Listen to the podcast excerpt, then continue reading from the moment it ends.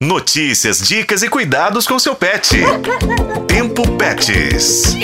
Há pouco tempo, o Conselho Federal de Medicina Veterinária publicou quando e como o médico veterinário pode lançar mão da telemedicina. No entanto, a chegada avassaladora do Chat GPT, ferramenta online de inteligência artificial, está mexendo com todos os setores da nossa vida, incluindo os cuidados com a saúde dos animais. Por isso eu, Juscelino Ferreira, e minha parceira na produção do Tempo Pets, Daniele Marzano, ouvimos um especialista. O médico veterinário Fabiano de Granville Ponce, da Vet Family Brasil, uma comunidade internacional de médicos veterinários, afirma que a telemedicina pode ser aplicada, mas de forma assertiva. A gente chama de telemedicina quando tem de um lado um veterinário e do outro lado um tutor. E isso só pode acontecer na veterinária, de acordo com o Conselho Federal, quando o assunto abordado é nutrição.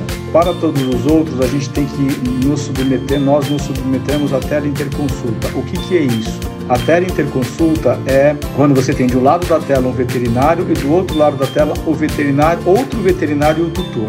E claro, o cão, o paciente.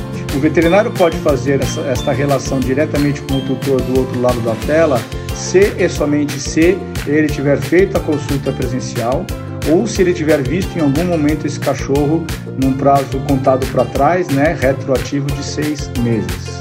O especialista chama a atenção sobre o veterinário dar um diagnóstico e passar receita depois de uma teleconsulta. Para a gente fazer um, um, receituário médico correto, a gente tem que ter certeza de termos chegado a um diagnóstico. Temos essa certeza de que chegamos a esse diagnóstico pela, pelas ferramentas que hoje existem nessas plataformas de teleinterconsulta, ok.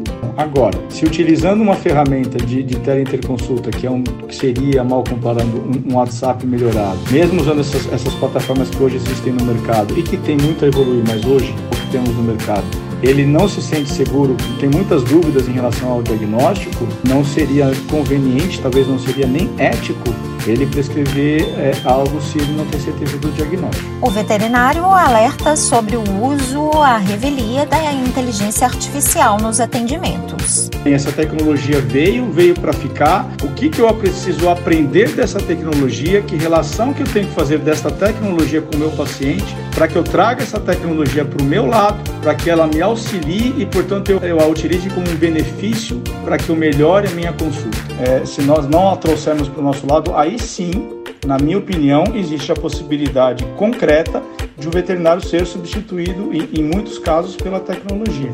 Ouvimos o médico veterinário da Vet Family Brasil, comunidade internacional de médicos veterinários, Fabiano de Granville Ponce.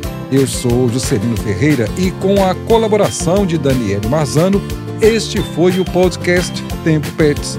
Acompanhe pelos tocadores de podcast e na FM o tempo.